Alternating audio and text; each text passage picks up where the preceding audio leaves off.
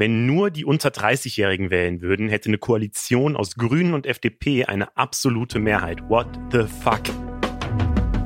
Hi, ich bin Leo aus der Funkzentrale in Mainz und ich finde es schon wirklich bemerkenswert, wie stark sich die Wahlprognosen zwischen jungen und älteren Wähler und Wählerinnen unterscheiden. Spitzenreiter bei den Jungen sind die Grünen und die FDP. Je nach Umfrage haben die zusammen mehr als 50 Prozent. Das sind schon ganz andere Zahlen als bei der Gesamtbevölkerung. Und auch bei uns in den Kommentaren schreiben ganz viele junge Menschen, dass sie sich von der Politik aktuell gar nicht gesehen fühlen. Deswegen stellen wir in dieser Folge die Frage, was heißt das eigentlich für unsere Demokratie, wenn die jungen Leute kaum noch Gewicht bei den Wahlen haben? Wie kann man das vielleicht lösen? Und auch wenn ich diese Diskussion so ein bisschen bescheuert finde, sie kommt immer wieder auf, deswegen auch diese Frage, brauchen wir vielleicht ein Höchstalter für Wahlen? Ich bin Leo, das ist der Funk-Podcast Let's Go. Und zu Gast ist heute Eva Schulz von unserem Politikformat Deutschland 3000. Hi Eva. Hallo Leo. Kurz einmal eine Vorstellungsrunde. Eva macht für uns das Format Deutschland 3000. Da geht es vor allem darum, wie Politik bei uns allen ankommt. Findet ihr zum Beispiel bei Instagram und auch als Podcast. Und da hat sie vor ein paar Wochen Scholz, Laschet und Baerbock getroffen und interviewt. Eva, du bist also komplett im Thema drin, kann man sagen. Wie gespannt bist du auf jetzt am Sonntag, wenn die Wahl endlich durch ist? Boah, Leo, ich bin gespannt und zugleich vorfreudig auf den Tag danach. Weil jetzt so langsam habe ich so einen richtigen, so einen Wahlkater. Weißt du, wir beschäftigen uns ja jetzt echt schon seit Monaten damit und seit Wochen auch so richtig auf Hochtouren. Und ich habe jetzt insbesondere nach diesen Interviews, da war ich ehrlich auch wirklich aufgeregt und sehr angespannt in der Zeit, weil das natürlich irgendwie richtig viel Arbeit war und auch sehr viel Vorbereitung. Und jetzt bin ich langsam so, dass ich denke, okay, jetzt will ich es einfach wissen. Wie stimmen die Leute ab? Gebt mir die Ergebnisse und dann ist auch mal gut. Und gleichzeitig weiß ich auch, dann ist ja noch nicht gut, weil dann kommen diese Koalitionsverhandlungen, also die Diskussionen und, und die ganzen Spekulationen werden uns noch wochenlang beschäftigen. Mm, ich kann das Gefühl komplett nachvollziehen. Ich bin auch seit August komplett im Wahlmodus, habe ich das Gefühl, auch mit dem Instagram-Account von uns und so. Und seit letzter Woche denke ich mir auch, jetzt ist alles, wirklich alles gesagt. Jetzt will ich einfach nur noch, dass diese Wahl durch ist. Glaubst du denn, es gibt noch die große Überraschung am Sonntag? Hm, also ich bin auch jetzt so ein bisschen geläutert, weil ich habe tatsächlich inzwischen schon ein paar Wahlen journalistisch begleitet, nicht nur in Deutschland, sondern auch im Ausland. Ich war auch mal für Funk ja in den USA zum Beispiel mhm. oder habe auch mal in Israel gelebt. Und da hatte ich schon Situationen, wo wir abends ins Bett gegangen sind und am nächsten Morgen zu ganz anderen Ergebnissen aufgewacht sind, weil eben doch noch nicht nachts alles fertig ausgezählt war oder so. Und deswegen bin ich inzwischen da immer richtig vorsichtig, auch was so Wahlprognosen und Umfragen angeht, denen zu trauen und würde jetzt nicht so hinorakeln und sagen, ja klar, wenn der Scholz gerade vorne liegt, dann wird der das auch auf jeden Fall. Da muss man, glaube ich, echt vorsichtig sein. Und zugleich haben das ja auch die letzten Wochen gezeigt. Ne? Also vor zwei Monaten, du sagst gerade im August, hätten, glaube ich, die meisten Leute nicht gedacht, dass dieser Mann von der SPD noch mal so weit vorne liegen würde und das auch so lange halten könnte. Voll, ja, ich bin, ich bin auf jeden Fall auch gespannt, ob da noch mal was ganz anderes passieren kann. Also ich finde, es gibt ganz viele Möglichkeiten, was uns alle noch mal überraschen könnte bei diesem Ergebnis. Deswegen, es ist so offen wie nie, sagen ja auch viele. Das finde ich auch schon spannend. Eine Sache, die nicht so offen ist, ist die Zahl der Wahlberechtigten. Und das sind ja auf jeden Fall Zahlen, die finde ich schon fast erschreckend. Also 11 Prozent der Wahlberechtigten sind unter 30, also ungefähr mhm. jeder Zehnte, weniger als jeder Zehnte. Und fast doppelt so viele, also 21 Prozent, sind 70 Jahre oder älter. Das ist schon ziemlich krass. Und man kann dann natürlich relativ einfach sagen, yo, alte Leute haben ja viel mehr Einfluss jetzt bei der Wahl. Klar, dass dann auch für die mehr Politik gemacht wird und die Politiker und Politikerinnen mhm. sich mehr auf die fokussieren. Glaubst du, das kann man so einfach sagen? Du, ehrlich gesagt, fürchte ich schon. Also mir ist das bei einem Thema ganz besonders aufgefallen, das auch in der Deutschland 3000 Community eine große Rolle gespielt hat, nämlich Rentenpolitik. Und äh, das ist was, wo man immer so merkt, okay, wenn irgendwie, wie du sagst, so viele Wähler über 60 sind und dadurch ganz akut von Rentenpolitik betroffen, dann werden sich Politikerinnen und Politiker hüten, diesen Generationenvertrag anzusprechen, der mittelfristig platzen könnte. Und das betrifft eben insbesondere Leute in deinem, meinem Alter oder eben noch jüngere, die sich, glaube ich, auf diese staatliche Rente, so wie sie jetzt gerade gebaut ist, nicht mehr verlassen können. Und da gibt es so verschiedene Punkte, an denen man ansetzen könnte und aber inzwischen ziemlich große Hebel in Bewegung setzen müsste, was auch die Renten zum Beispiel unserer Eltern bedrohen oder zumindest verkleinern könnte. Und das will natürlich keine Politikerin, kein Politiker jetzt gerade im Wahlkampf zumal ansprechen. Und das ist für mich so ein Thema, wo man ganz eindeutig merkt, dass dass junge Leute und eben auch die Zukunft über die nächsten vier Jahre Legislatur hinweg ein bisschen zu kurz kommt und ja, keine große Rolle spielt. Mhm. Ich habe es gerade schon gesagt, du hast ja die KanzlerkandidatInnen interviewt. Hast du denn bei denen das Gefühl gehabt, dass die uns junge Leute überhaupt auf dem Schirm haben? Ehrlich gesagt hatte ich da so ein bisschen unterschiedliche Eindrücke, auch weil die KandidatInnen bei mir im Gespräch so unterschiedliche Strategien angewandt haben. Also Olaf Scholz ist so ein Typ, der hat natürlich die meiste Regierungserfahrung, ne? Der war Bürgermeister von Hamburg, der war schon Minister zweimal, jetzt gerade ist er Finanzminister. Das hat er auch immer gut raushängen lassen. Ist ja auch schlau zu sagen, hey, ich habe das alles schon mal gemacht hier, Wohnungspolitik in Hamburg, so habe ich uns irgendwie durch Corona gebracht und so. Das war so ein bisschen seine Strategie, wohingegen Annalena Baerbock natürlich bisher immer in der Opposition Opposition war und dann eher so gegen diese Regierung geschossen hat und gesagt hat, äh, ja, also wir wollen das alles anders machen. Und die war schon ziemlich gut darin, dann auch immer so sehr lebensnahe Beispiele zu finden und dann zum Beispiel von Azubis zu reden und so und sich da so sehr auf dieses junge Format einzulassen. Und Armin Laschet dagegen, da hatte ich das Gefühl, der war eher in so einem grundsätzlichen Verteidigungsmodus. Ich weiß nicht, ob er dachte, oh Gott, die Jungen, die greifen mich eh die ganze Zeit an.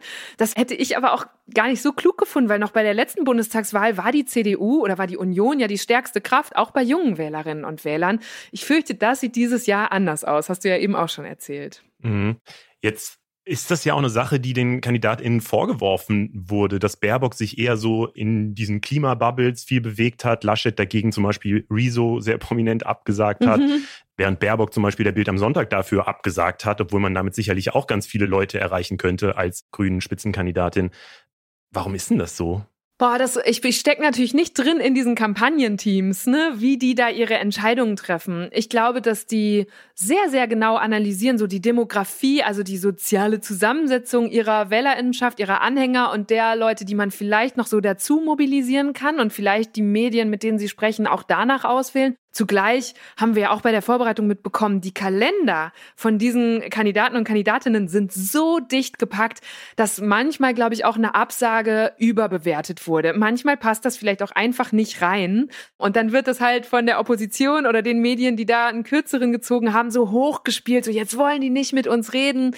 Ich weiß gar nicht, ob das immer zwingend taktische Gründe hat oder ob es manchmal einfach ein Kalender ist, in dem nur sieben Tage sind in der Woche, ne? Und nicht mehr. Das kann ich schwer einschätzen. Aber natürlich wählen die bestimmt auch strategisch aus, wo sie wann welches Interview geben. Mir ist zum Beispiel auch neulich erst aufgefallen, dass Annalena Baerbock noch nie bei Markus Lanz zu Gast war. Und das ist eigentlich auch so eine Bühne, wo man jetzt nicht vielleicht zwingend jüngere Leute erreicht, aber eben sehr, sehr viele. Und ihre beiden Konkurrenten haben sich da schon gezeigt was aber potenziell wahrscheinlich auch eine gefährliche Bühne ist, wo man sich leicht blamieren kann, wie man in den letzten Monaten gesehen hat, wenn man da sehr stark in die Ecke getrieben wird als Politiker, glaube ich.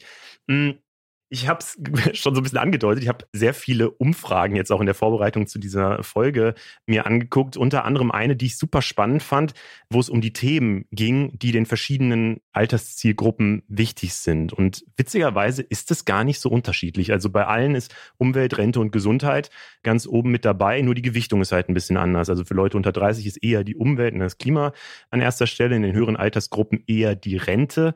Aber ja, es sind nicht komplett andere Themen oder so. Ich frage mich dann schon, warum finden junge Leute dann offensichtlich ja ganz andere Parteien gut als ältere? Was glaubst du da? Also vielleicht liegt es daran, dass die Parteien sich anders darstellen, dass die halt Kampagnen fahren, die jüngere Leute eher ansprechen. Ich finde, das ist zum Beispiel bei der FDP auf jeden Fall so. Die hat eine Kampagne, die sehr modern daherkommt, sehr stylisch auch. Und die Grünen machen das auf eine ganz andere Art vielleicht auch so. Das ist eine Sache, die ich mir erklären kann. Ich kann mir auch vorstellen, ganz simpel, dass es mit den jüngeren Spitzenkandidatinnen zusammenhängt. Ne? Äh, mhm. Äh, Christian Lindner hat, glaube ich, sehr, sehr viele auch junge Fans und bei Annalena Baerbock verhält sich das ähnlich. Und dann legen die eben auch in ihren Wahlprogrammen ganz expliziten Schwerpunkt auf solche Themen wie Digitalisierung, wie Klima und schreiben sich das richtig auf die Fahnen, während diese beiden alten Volksparteien, CDU und SPD, da eher so versuchen, von allem ein bisschen anzubieten, so auf breite Masse zu gehen und dann verwässert das vielleicht ein bisschen. Das wären jetzt so die, die ersten Punkte, die mir dazu einfallen. Hast du noch mehr? Was waren deine Gedanken dazu? Ich habe es tatsächlich, ich habe mir auch gedacht, vielleicht sind es wirklich die jungen Spitz, also man sieht die eher junge Leute halt bei der FDP und bei den Grünen. Mhm. Ich habe mich auch noch gefragt, ist diese Zeit der alten Volksparteien, wie du sie ja schon genannt hast, vielleicht auch einfach vorbei? Ist dieses Wir sind für alle da? Mhm. Zieht das nicht mehr? Oder ist es nicht mehr glaubhaft, weil man eben jetzt gesehen hat, naja, für junge Leute wird ja vielleicht nicht genug getan oder für den Internetausbau oder fürs Klima oder was auch immer einem dann wichtig ist? Meinst du, es bräuchte eigentlich eine, eine junge Partei, quasi so das Funk unter den Parteien? eine junge Volkspartei, ja, oder halt, also ich frage mich halt, ist dieses ganze System von einer Volkspartei, die alle halt vereinnahmt, mhm. ist das vielleicht einfach vorbei. Ja, oder vielleicht muss das mal eine Zeit lang eine Pause einlegen. Ne? Also ich habe auch insbesondere bei der SPD, die wir bei Deutschland 3000 natürlich jetzt auch seit der letzten Bundestagswahl verfolgen und die ja durch diese große Koalition echt Probleme hatte, so rauszustellen, wofür die eigentlich steht, hatte ich manchmal den Eindruck, dass die auch das Problem hat, sich neu zu definieren als Volkspartei im 21. Jahrhundert. Weil wenn du so als Arbeiterpartei gestartet bist in Zeiten der Industrialisierung und da hat sich in der letzten Zeit so viel getan, da musst du ja auch neu definieren, was bedeutet denn Arbeiter oder Arbeiterin sein heute? Wofür wollen wir stehen? Aber das Problem hat die Union, glaube ich, auf eine andere Weise auch, weil die hatten jetzt 16 Jahre Angela Merkel, darauf konnten die sich total verlassen, die hat irgendwie richtig viele Leute abgeholt, da konnten sich viele darauf einigen und ich habe immer das Gefühl, dass die gerade in den letzten Jahren, wo eigentlich klar war, die macht das jetzt nicht nochmal, versäumt haben, sich mal neu aufzustellen und zu überlegen, wer ist denn jetzt unser Nachwuchs? Wen können wir uns vorstellen, da nach vorne zu stellen? Das hat Angela Merkel vielleicht auch ein bisschen mit verhindert, wenn man da so mal genauer hinguckt. Aber da hätte sich diese Riesenpartei schon mal ein bisschen früher Gedanken drüber machen können. So, mit was für einer Vision die eigentlich an den Start geht. Mhm. Jetzt wird ja aber auch immer von diesem Generationenkonflikt geredet, wenn man es ganz hoch hängen will. So, also wenn man sich die Zahlen so anguckt, dann kann man das ja meiner Meinung nach schon da rauslesen. Junge Leute wählen ganz anders als alte, haben offensichtlich ja dann doch andere Interessen oder so. Wenn jetzt da so zwei Strömungen sind, also die Alten haben viel mehr zu sagen, die Jungen fühlen sich nicht mehr repräsentiert, funktioniert dann so Demokratie überhaupt noch? Naja, ist ja das Wesen von Demokratie, ne? Dass, wenn du sagst, du hast so viele alte Menschen, dann haben die natürlich auch das Recht, so viel repräsentiert zu werden. Deswegen das, was du eben meintest mit dem, braucht es ein Höchstwahlalter? Puh, also das sehe ich sehr kritisch. Ich glaube, das kriegst du mit unserer Verfassung nicht vereint. Trotzdem ist es natürlich eine spannende Frage, braucht man sowas wie eine Quote für junge Leute? Also das mal so von der anderen Seite aufzurollen und zu gucken, die, die noch am längsten in diesem Land und dieser Gesellschaft leben, wie kann man denen ein anderes Gewicht verleihen? Du kannst jetzt nicht sagen, deswegen hat deine und meine Stimme doppelt so viel Gewicht bei der Wahl. Auch das wäre wieder nicht verfassungskonform. Darauf würden wir uns auch im Grundgesetz und so nicht einigen können. Aber mich hat zum Beispiel zuletzt sehr viel beschäftigt, welche andere Instanz es sein könnte, die dann diese Interessen von zukünftigen Generationen auch mit vertritt. Und da fand ich ganz spannend, dass ja dieses Klimaschutzgesetz, das die Bundesregierung beschlossen hat vor gar nicht so langer Zeit, dann vom Verfassungsgericht geschasst wurde und gesagt wurde, nee, das ist nicht gut genug, damit bürdet ihr den kommenden Generationen zu viel auf. Und das hat mir nochmal bewusst gemacht, wie wichtig so eine Instanz wie die Judikative, also die Gerichte in Deutschland sind, weil die eben nicht nur bis zur nächsten Wahl gucken, sondern einen viel längeren Horizont haben und und deshalb auch solche wegweisenden Entscheidungen fällen können, auf die Politik dann wieder reagieren muss. Und das hat man jetzt auch in den Wahlprogrammen gesehen. Mhm. Ja, das war tatsächlich auch so diese Überlegung, die ich mir jetzt die ganze Zeit gemacht habe. Wie kriegt man das hin, dass junge Leute mehr repräsentiert werden? Ich glaube auch, also ich meine, da sind wir uns, glaube ich, sehr einig, dass mit Höchstalter, das, also erstens, wer sollte das jemals durchsetzen? So, ja. würden die älteren Menschen dafür stimmen? I don't think so. Und würden wir das auch wollen überhaupt? Also wäre das dann überhaupt ein faires System? Andere Alternative wäre natürlich auch das Wahlalter herabzusetzen, dass man nicht mehr sagt, mhm. erst ab 18 darf man wählen, sondern zum Beispiel ab 16-Jährige, das fordern ja relativ viele Parteien. Wäre das denn eine Lösung? Weil dann hätte man zumindest mehr junge Menschen im Pool.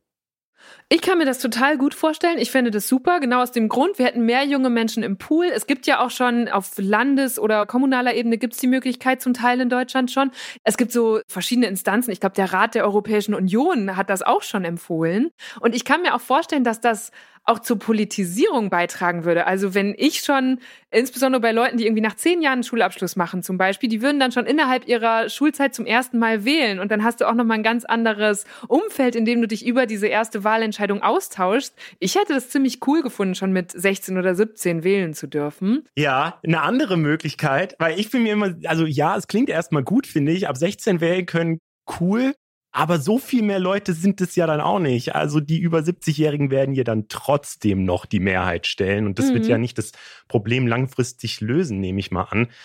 Deswegen, was du gerade gesagt hast, da habe ich tatsächlich noch nicht so drüber nachgedacht, dass natürlich das Verfassungsgericht letztlich den jungen Leuten mehr Gewicht gegeben hat, einfach über das Grundgesetz argumentiert. Mhm. Ich habe aber so einen ähnlichen Gedanken tatsächlich gehabt, nämlich sind junge Leute vielleicht immer mehr eine Minderheit und haben deswegen eigentlich ja diesen Minderheitenschutz, den es halt in einer Demokratie ja auch geben muss, müsste man den auch mehr auf junge Menschen anwenden, so, weil dass es Minderheiten gibt, die jetzt nicht die Mehrheitsgesellschaft sind, das ist ja erstmal relativ normal, also von sexueller Vielfalt, religiösen Minderheiten und so weiter. Da ist ja unser System ja schon drauf aufgebaut und eigentlich funktioniert es ja darin, dass Leute halt auch andere Interessen mitdenken, zum Beispiel. Und müsste man das vielleicht noch mehr und präsenter auch auf junge Menschen anwenden, dass man halt sagt, mhm. ihr Älteren müsst auch die unter 30-Jährigen von mir aus äh, mitdenken, weil das ist euer verdammter Job. so. Ja, stimmt. Das finde ich auch einen super interessanten Gedanken. Habe ich oder ich habe gerade noch überlegt, was ist eigentlich mit Repräsentation von jungen Menschen? Die sind ja auch einfach zum Beispiel viel weniger im Bundestag vertreten. Und ich denke auch immer, kann ich auch nachvollziehen. Also ich habe großen Respekt vor Leuten, die sich mit Mitte Ende 20 festlegen auf vier Jahre Abgeordnetenamt. Das ist super viel Verantwortung. Es ist ein krasser Job. Äh, und ich also ich will mich jetzt noch nicht für die nächsten vier Jahre festlegen, ne? Und bin deshalb immer dankbar für alle, die da kandidieren, schon in diesem jungen Alter. Und frag mich gerade auch, weil natürlich, du hast völlig recht, gewisse Minderheiten sind inzwischen anerkannt als solche und deswegen versucht man da die Sensibilisierung dafür hochzutreiben und die immer mitzudenken. Und das nehme ich auch für junge Menschen bisher noch nicht so richtig wahr. Und wenn man dann aber mal denkt, die, die noch gar nicht geboren sind, also wieder diese nachfolgende Generation, die bilden dann ja irgendwann eine Mehrheit, ne? je nachdem, wie lang im Voraus du das denkst. Und deshalb wäre das total wertvoll, das zu machen. Zugleich hat man ja auch gemerkt, dass es noch weitere Möglichkeiten gibt, Einfluss zu nehmen für uns junge Leute. Ich finde, dass Bewegungen wie Fridays for Future oder Black Lives Matter oder auch die Urheberrechtsdebatte noch davor, das waren ja alles sehr jung angetriebene Bewegungen, die aber richtig viel Leute auf die Straße gebracht haben und dadurch auch richtig Druck auf Politik gemacht haben. Also ich glaube wirklich, davon bin ich überzeugt, dass wir ohne Fridays for Future nicht so viel über Klima debattieren würden in diesem heißen Wahlkampf gerade, wie wir es jetzt tun. Und das finde ich ist schon ein positives Signal, dass wir als junge Menschen auch einen Einfluss haben können, rein zivilgesellschaftlich, indem wir eben uns durch in Form zum Beispiel von so Protestbewegungen Gehör verschaffen. Was aber ja auch vor allem deswegen funktioniert, weil man damit bei den Älteren auch andockt und sagt, ey, dieses Interesse ist auch wichtig, berücksichtigt dieses Interesse, auch wenn du vielleicht 80 bist und vom mhm. Klimawandel nicht mehr so krass betroffen sein wirst, glaube ich, gibt's diese Empathie, ist es ja dann vielleicht oder so. Voll. Dass man eben auf diese Protestwellen guckt und sagt, okay, dieses Interesse, das hat schon Hand und Fuß. Es gibt schon Sinn, dass man daran vielleicht mal denkt und dann vielleicht sogar die eigene Wahlentscheidung berücksichtigt. Das fand ich jetzt auch ganz interessant, was man in den letzten Wochen beobachtet hat. Also zum Beispiel Herbert Grönemeyer hat ja dieses Video ja. bei sich gepostet und gesagt, dass er die Älteren aufruft, eben mehr an die Jüngeren zu denken. Ist das am Ende die Lösung, einfach mehr Bewusstsein zu schaffen, dass es andere Menschen gibt? Ja, voll. Mich hat das richtig auch fast gerührt, dass ich dieses Video gesehen habe, weil ich dachte, wie cool. Der hat ja nicht gesagt, wir die Alten und da sind die Jungen und auf die muss man mehr hören, sondern er hat ja wirklich so, ich weiß gerade nicht mehr genau die Worte, aber so Worte gefunden, wo er meinte, wir müssen jetzt das zusammen angehen, wir müssen diese Generation unterstützen. Und das ist was, wo ich ehrlich gesagt auch oft im Bezug auf Funk drüber nachdenke. Das hier soll ja auch ein bisschen ein selbstkritischer Podcast sein, weil ich finde, ich finde ja Funk super, ich bin richtig gern Teil davon, aber was wir ja schon auch machen ist, wir schaffen eine Medienblase, die sich vor allem um junge Communities dreht. Ne? Und wir schaffen es dadurch selten, mit den älteren äh, Zielgruppen in so einen Austausch zu kommen oder die irgendwie zusammenzubringen. Und ich finde, das ist so die Herausforderung. Wie können wir denn generationenübergreifend zum Beispiel einen politischen Willen basteln? Wie können wir Debatten haben, an denen alle Generationen teilnehmen? Es gab ja jetzt auch andere ähm, so Kampagnen oder Projekte, wo die Leute gesagt haben, also Enkelbriefe oder Postkarten, ne? sprecht mit euren Großeltern darüber. Da haben die einen gesagt, das ist doch Manipulation. Die anderen haben gesagt, nein, da geht es einfach nur drum, wer setzt welche Prioritäten bei der Wahl und dass man sich darüber austauschen sollte. Und das finde ich auch richtig wertvoll. Also wirklich im Kleinen, so am persönlichen Abendbrottisch, wie auch im Großen, wir als Medien oder eben in unseren Social-Blasen drüber nachzudenken, sind da eigentlich alle Generationen vertreten? Bekommen wir überhaupt noch voneinander mit, was uns jeweils umtreibt, aufregt, beschäftigt? Ja, es ist am Ende dieser Gedanke, wir sind halt eine Gesellschaft und nur wenn wir uns als eine Gesellschaft begreifen und alle versuchen mitzudenken, gerade auch die Minderheiten, nur so kann es wahrscheinlich funktionieren. Ich fand da auch ganz interessant in den Rezo-Videos, die ja jetzt auch viel mhm. diskutiert wurden, aber viel weniger diskutiert wurden als noch vor der Europawahl, den Spin im zweiten Video, wo es um Umweltschutz ging oder Klimaschutz mhm. reingebracht hat. Da hat er sich ja gezielt an ältere Menschen gerichtet ja. und gesagt, ja bitte habt unser Interesse für das Klima auch auf dem Schirm. Und das fand ich auch ganz interessant. Da habe ich auch für uns als Funk irgendwie drüber nachgedacht und überlegt. Also sowas würden wir aktuell, glaube ich, nicht machen, weil wir immer dann gucken würden, unser Auftrag ist es, sich an unter 30-Jährige zu richten.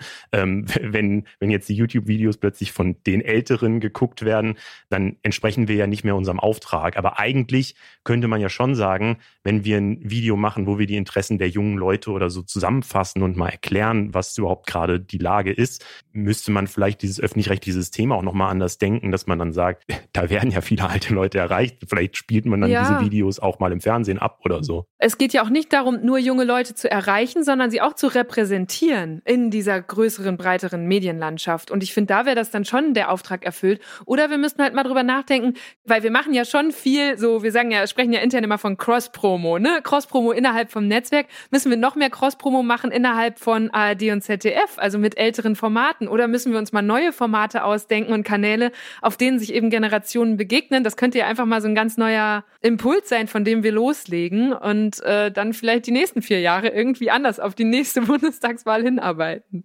Es wäre auf jeden Fall spannend und es wäre auch, glaube ich, was, was es insgesamt relativ wenig gibt, weil man sehr stark immer mehr und ich glaube, das befördert das Netz natürlich auch. Das sind ja diese typischen ja. Bubbles, in die man sich dann bewegt. Das befördert ja auch nicht nur in Interessensbubbeln, in denen man dann steckt, sondern auch altersmäßig. Also man hat ja dadurch, dass man weniger in die Kirche geht oder so, weniger diesen Austausch zwischen verschiedenen Generationen. Und vielleicht ist das dann mehr auch eine Sache, die wir als die Medien leisten ja. müssen. Ich merke das auch immer daran, was meine Eltern mir zum Beispiel so weiterleiten. Dann denke ich so, hä, auf was für Seiten seid ihr unterwegs? Oder wer hat euch das jetzt bei WhatsApp geschickt? Ne? Und umgekehrt ja auch. Also ich habe denen zum Beispiel dann auch dieses Rezo-Video weitergeleitet, weil ich dachte, interessant. Vielleicht fühlen die sich davon auch angesprochen und mich hat auch einfach interessiert, wie sie darauf reagieren. Und das hätten die, glaube ich, sonst wirklich nicht mitbekommen oder zumindest nicht angeklickt. Das wäre irgendwo, ja, jetzt hat der YouTuber da wieder ein Video gemacht. Und dadurch haben sie sich angeguckt und das war dann irgendwie so ein ganz spannender Startpunkt für eine Diskussion bei uns in der Familien-WhatsApp-Gruppe. Ähm, ja, ja, habe ich ähnlich erlebt. Und man kennt das ja auch, wenn man selber seinen Eltern Memes schickt ja. oder so, die da drauf gucken und sagt, wer ist das denn und so. Und du denkst, das ist ein Meme, das hat nichts mit ja. Leuten, die ich kenne, zu tun. Das ist die Aussage, das ist wichtig. Okay, aber lass mal, äh, bevor wir äh, so zu einem positiven Ende kommen, das will ich natürlich nicht. Ich habe natürlich auch noch die negative Seite mir mal überlegt. Weil ehrlicherweise, ich habe gestern einen Artikel im Guardian gelesen. Stark. Wo, stark, ne? habe ich bei Twitter gefunden und dachte so, hey, das passt ja voll zu dem Thema wo es darum geht, dass die Jugend in Großbritannien und USA sich, es las sich so, als wäre es noch stärker als in Deutschland, dieses Abwenden von der Mehrheitsgesellschaft, mhm. nämlich nicht nur auf Klimaschutz bezogen, wo es ja gefühlt in Deutschland hauptsächlich ist und vielleicht sowas wie, ich glaube, die FDP steht dann eher so für die Zukunft und Digitalisierung und so, sondern da war der Kapitalismus an sich so das Thema, mhm. dass in Großbritannien über 70 Prozent, meine ich, der jungen Leute sagen, dass der Kapitalismus an sich ein Problem ist. In den USA auch ist das erste Mal jetzt über 50 Prozent gestiegen, der Anteil der jungen Leute, die sagen, Kapitalismus an sich ist ein Problem und Klimaschutz ist nur ein Problem, das aus ja. dem Kapitalismus herwächst und so. Und das finde ich halt nochmal eine heftigere Note, weil das ja das ganze System dann in Frage stellt von jungen Leuten. Ja, und ich frage mich dann, wenn die Generationen so sehr auseinanderbrechen und aber die jungen Leute dem System nicht mehr vertrauen und so, mhm. was passiert dann in der Zukunft? Also ist das, radikalisieren sich dann nicht junge Leute automatisch irgendwann und sagen, ich komme mit dem System nicht mehr klar, ich will dieses System nicht mehr, äh, nicht mehr so leben und so. Und du hast aber ja keine Chance, solange die Mehrheit hinter dem System steht, die Älteren. Also, also ich mache mir da gar nicht solche Sorgen, sondern ich finde es total wertvoll, dass diese Fragen gerade gestellt werden. Ich finde auch, als ich beim letzten großen Klimastreik vor der Pandemie war, ich so als Berichterstatterin und Beobachterin, als Journalistin gehe ich ja nicht auf Demos, sondern wenn dann, um darüber zu berichten. Mhm. Und da habe ich auch gedacht, eigentlich muss die Konsequenz aus diesem Protest gegen Klimapolitik sein, dass man auch eine Systemfrage stellt und einmal fragt, ist Kapitalismus dann überhaupt noch das Richtige für uns? Und das irritiert mich ehrlich gesagt auch jetzt im Bundestagswahlkampf, dass selbst die Grünen, die Klima zu ihrem Top-Thema machen, diese Frage nicht stellen, sondern immer von grünem Wachstum sprechen und sagen, ja, das kriegen wir alles hin. Ich glaube, dass auch da Strategie dahinter steckt und dass die diese radikale Frage nicht stellen können, wenn sie eben auch noch eine Volkspartei sein wollen, die irgendwie ne, eine Kanzlerkandidatin stellt und diesen Anspruch sagt, wir wollen die stärkste Partei sein. Deswegen finde ich es richtig gut, dass junge Menschen, die eben noch über Jahrzehnte irgendwie hier gut und gerne leben wollen, diese Frage jetzt stellen und die Debatte anstoßen. Weil ich nehme die gar nicht so wahr, dass die jetzt mehrheitlich super radikal sind und hier irgendwas abbrechen oder anzünden wollen, sondern das ist ja eine konstruktive Debatte. Die stellen Fragen, die sich die älteren Leute gefühlt nicht trauen zu stellen. Und ich kann noch nicht richtig nachvollziehen, warum sie sich das nicht trauen. Vielleicht, weil das eben weil man schon ahnt, okay, wenn wir das jetzt alles in Frage stellt, dann stelle ich damit auch eigene Lebensentscheidungen in Frage, nämlich ob diese Karriere, die ich hier seit 20 Jahren mache, eigentlich das Richtige ist, dieses Unternehmen, diese Jobs oder auch das Leben, das ich mir hier in einem Einfamilienhaus aufgebaut habe oder oder oder. Ich finde es aber total sinnvoll, da auch jetzt zu diesem Zeitpunkt mal drüber nachzudenken und zu überlegen, gibt es denn was anderes? Wie könnten wir uns das als Gesellschaft vorstellen? Was sind da für Vorschläge? Und ich bin ganz gespannt, ob und wie konkret das auch in den nächsten Jahren und Monaten noch wird.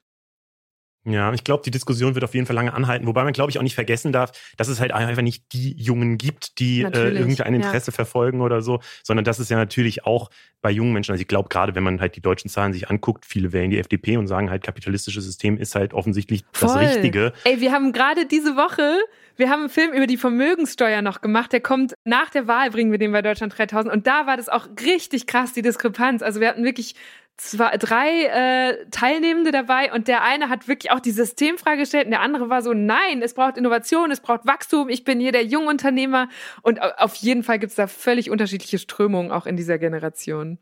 Ja, und das wird, glaube ich, richtig spannend, das erstmal für uns als Generation rauszufinden, was wollen wir eigentlich und wie ist da das verteilt und dann aber auch nochmal in die gesamtgesellschaftliche Debatte mhm. reinzugehen. Ja, ich glaube, das wird noch viel, viel Spaß werden.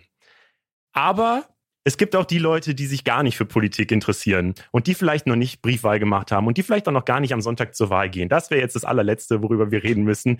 Ein Wahlaufruf. Also vielleicht hören die diesen Podcast dann auch nicht, aber egal. Wie würdest du Leute überzeugen, die nicht zur Wahl gehen wollen? Hm. Also zum einen mit den Zahlen, die du am Anfang genannt hast. Also ich weiß, es klingt verdrießlich so, dass wir Jungen in der Unterzahl sind, aber umso wichtiger ist es, glaube ich, dass wir alle wählen gehen und eben diesen Interessen, die auf die nächsten Jahrzehnte ausgerichtet sind und nicht nur auf die nächsten Jahre, Gehör verschaffen.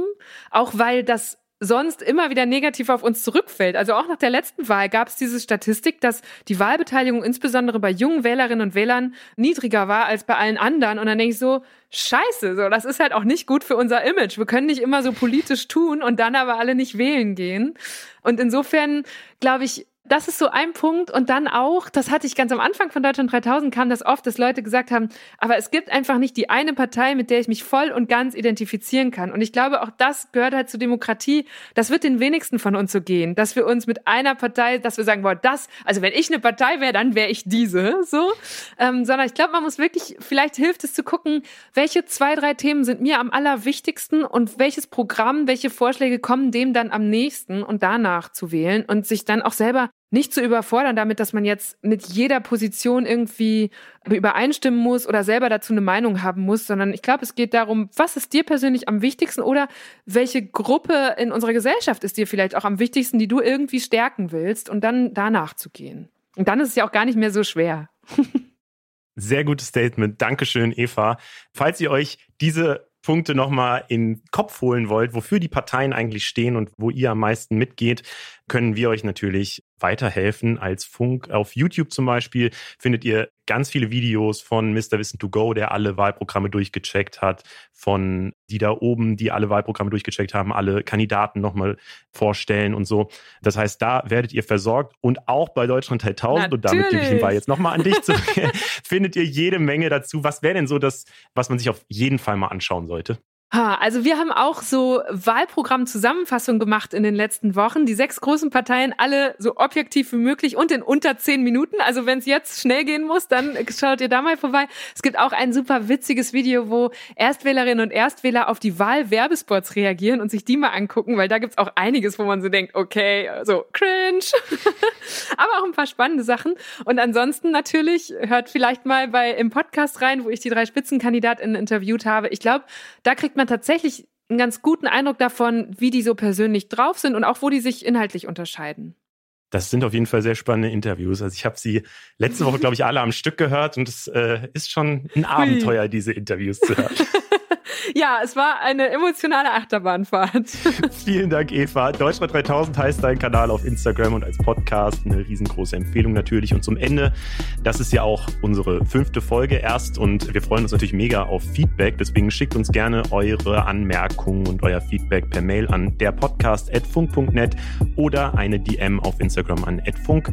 Das hier ist der Funk-Podcast. Funk ist ein Angebot von ARD und ZDF und das hier ist ein Beluga-Wal.